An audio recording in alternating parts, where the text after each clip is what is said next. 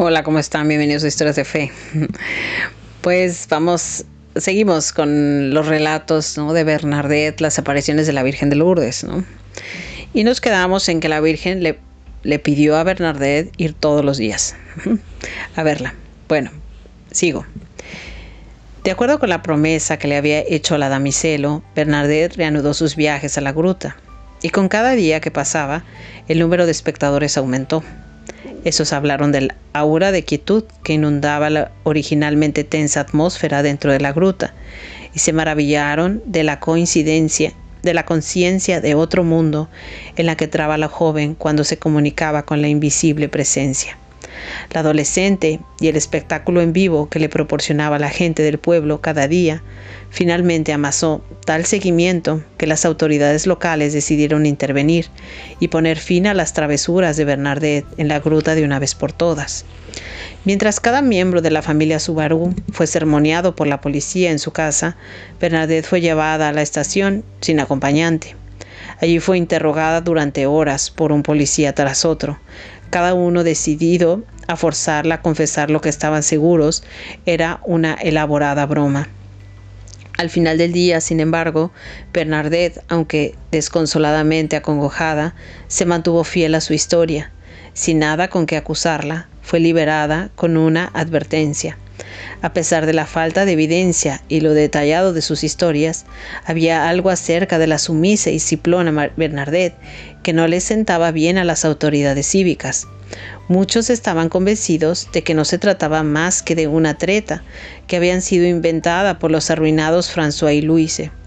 A todos les preocupaba el estado mental de Bernadette e hicieron arreglos para que fuera sometida a una evaluación en el Instituto Psiquiátrico local, del cual se dice que recibió más de un certificado que la declaraba sensata. Fue alrededor de esta época que los padres de Bernadette, Luis mayormente, aparentemente conmovidos por la dedicación de su obediente y disciplinada hija a su historia, se dejaron convencer y le aseguraron a la aliviada Bernadette que la acompañarían. La gente cínica asumía que François y Luise encantados por la rapidez con que la gente del pueblo había devorado el cuento que su hija había inventado, estaban instruyendo y explotando a su hija tonta, todo en nombre de las ganancias. En respuesta a estas acusaciones, inmediatamente surgieron defensores que resaltaron que la familia Subaru había rechazado gentilmente todo el dinero y los obsequios que les ofrecían aquellos que buscaban una bendición de la joven visionaria de Lourdes. Se ha de creerse si ha de creerse su historia, Bernadette misma, la niña humilde y orientada a la fe que era, no tenía interés alguno en la atención o las posibles ganancias que se le presentaban. Su historial de honestidad proclaman hasta el día de hoy sus devotos. Es claro e incuestionable. A la animada pero tímida Bernadette le intimidaba el solo pensar en ser la protagonista de conversaciones de extraños, y nunca hasta su muerte se acostumbraría a que la llamaran y murmura, a que la señalaran y murmuraran. Y aun cuando Bernadette, siguiendo los deseos de los adultos que la rodeaban, optó por evitar en lo posible el contacto con los demás, a partir de entonces los rumores habían tomado vida propia y comenzaron a traspasar la frontera, Múltiples personas, incluyendo incluso de pueblos vecinos, comenzaron a congregarse religiosamente en la gruta cada noche, como grupis rabiosos acosando a una estrella de rock. Muchos tenían la esperanza de que Bernadette, de quien habían escuchado que poseía un toque milagroso y sanador, los aliviara de sus dolencias. La multitud solo continuó creciendo a medida que más y más personas pregonaban los poderes sobrenaturales de Bernadette a cualquiera que los escuchara, afirmando que habían sido curados de múltiples enfermedades crónicas y mortales. El 26 de febrero no fue la acostumbrada banda de seguidores de Bernadette quienes la acompañaron a la gruta, sino una muchedumbre de escépticos, sin prestar atención a las burlas de los incrédulos, Bernadette, una vez más en su trance, recibió la orden de la damiselo de que, debía, de que bebiera del manantial. Pero no había tal manantial. Aún así la fe de Bernadette en la damiselo no flaqueó. Se arrodilló y cavó en el suelo con sus manos, metiéndose puños de tierra en la boca. La muchedumbre rió a carcajadas, sacudiendo sus cabezas, y comenzó a dispersarse hasta que alguien que escogió quedarse gritó de asombro.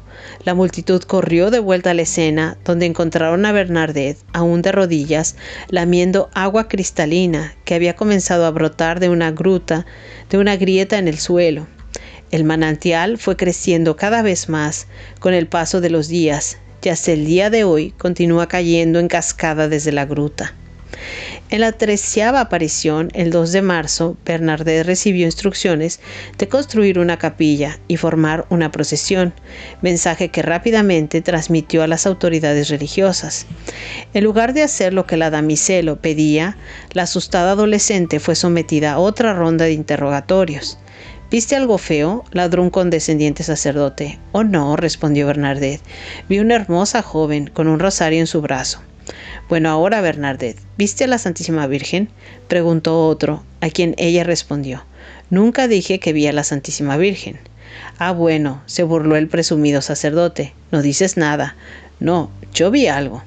Este tedioso ir y venir continuó hasta que el padre Dominique de Peiramale, su párroco, exigió que Bernardet le pidiera a esta damiselo no solo que revelara su identidad, sino que les proporcionara un milagro en tiempo real. Peiramale dejó entonces ir a Bernardet, seguro de que la adolescente hambrienta de atención estaba delirando. Tenía que cortar esto de raíz cuanto antes, pues las alucinaciones colectivas habían ido en aumento, especialmente las últimas semanas. Esta no sería la primera vez que Bernardet preguntaba su nombre a la damiselo.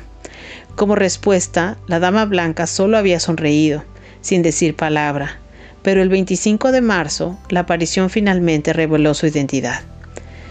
Soy la Inmaculada Concepción, anunció la damiselo. Yo soy la Inmaculada Concepción. Como nunca había escuchado un título así, Bernardet lo repitió obsesivamente, en voz baja, hasta que regresó a donde estaba Peiramale y le transmitió el nombre de la damiselo. Y he ahí que tan pronto como las palabras Inmaculada Concepción salieron de los labios de Bernardet, el padre Peiramale le saltaron los ojos de la sorpresa. Dicha doctrina, sin mencionar el nombre mismo, había sido publicada por el Papa Pío IX apenas cuatro años antes. Por ende, razonó Peiramale, Nadie, además de los sacerdotes a quienes él había prohibido explícitamente tener contacto con ella, mucho menos una vacua y humilde campesina, podría haber tenido acceso al tal nombre.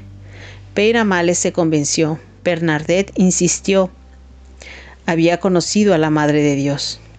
Ahora que Bernardet había persuadido, o como dirían algunos, engatusado, incluso a las autoridades religiosas, la gente del pueblo, llenos de entusiasmo e incapaces de contenerlo, continuaron avivando las llamas de estos rumores hasta que la voz se corrió cada vez más allá de sus fronteras. La aparición número 17 ocurrió el 7 de abril de ese año y el último de estos increíbles encuentros el 16 de julio para cuando la Inmaculada Concepción, a quienes los lugareños llamaban la Señora de Lourdes, hizo su aparición final, el lugar en torno a la gruta había sido sellado para que pudiera ser construido un santuario para la Santísima Virgen completo, con una capilla sin ninguna interrupción del público. Bernardet nunca más encontraría la Inmaculada Concepción en su trágicamente corta vida. Como sería de esperarse, continuó siendo acosada con preguntas sobre sus encuentros y cada vez repitió exactamente el mismo recuento que había estado repitiendo desde que tenía 14 años, sin alterar siquiera el más trivial detalle. Aquellos más cercanos a ella daban fe del carácter humilde y benevolente de Bernardet, que siguió intachable hasta el día de su muerte, cuando se le preguntó si se sentía orgullosa de haber sido escogida por la señora de Lourdes, Bernardet tuvo esto que decir. ¿Cómo podría? La Santísima Virgen me escogió solo porque era yo la más ignorante. Era súper humilde Bernardet. Ojalá nos pase un poquito de humildad a los que la necesitamos, la verdad. Em, bueno, tan importante es la Virgen de Lourdes porque nos habla del misterio de la, Inmaculada Concepción. Y aquí no nos no, no, narra la historia, ¿no? En que el pueblo laico no tenía acceso a esa información. Entonces ella misma, la Virgen, de su boca confirma que ella es la Inmaculada Concepción. ¿no? Por eso es tan importante este milagro. Además, ¿no? Además de todos los milagros que se producen con el agua de Lourdes, el nombre, ¿sí? Es, es el nombre de la Inmaculada Concepción, el confirmar que ella fue inmaculada, concebida sin pecado original. Bueno, ok, es todo. Nos vemos la próxima semana con más de historias de fe. Bye.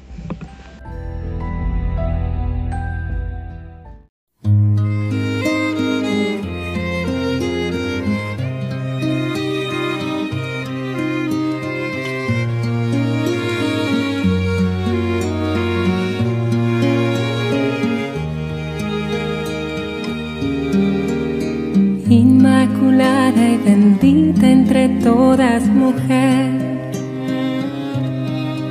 Tú que con una sola palabra abriste el cielo entero y nos diste la fe. Enséñame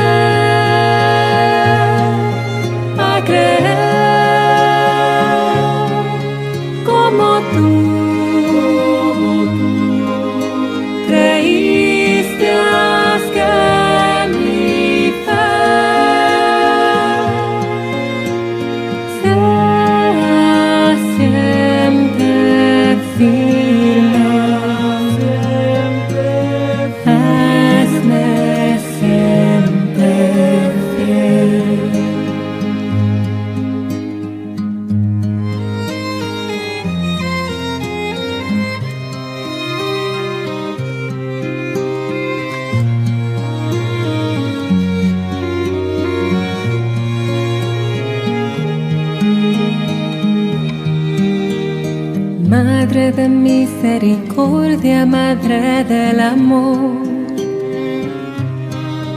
¿Quién mejor que tú puedes saber lo que cuesta negarse, lo que es el dolor? Enséñame a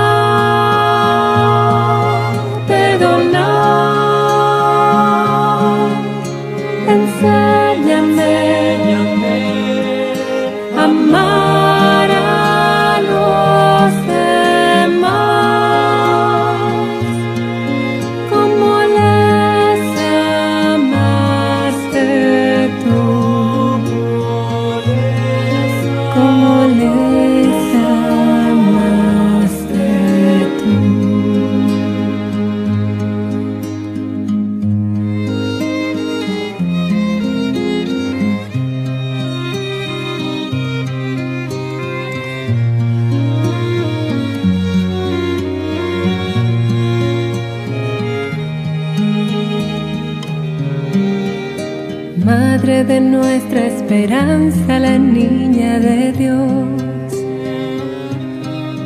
Tú que fuiste siempre su alegría, siempre generosa para tu Señor. Enséñame a confiar.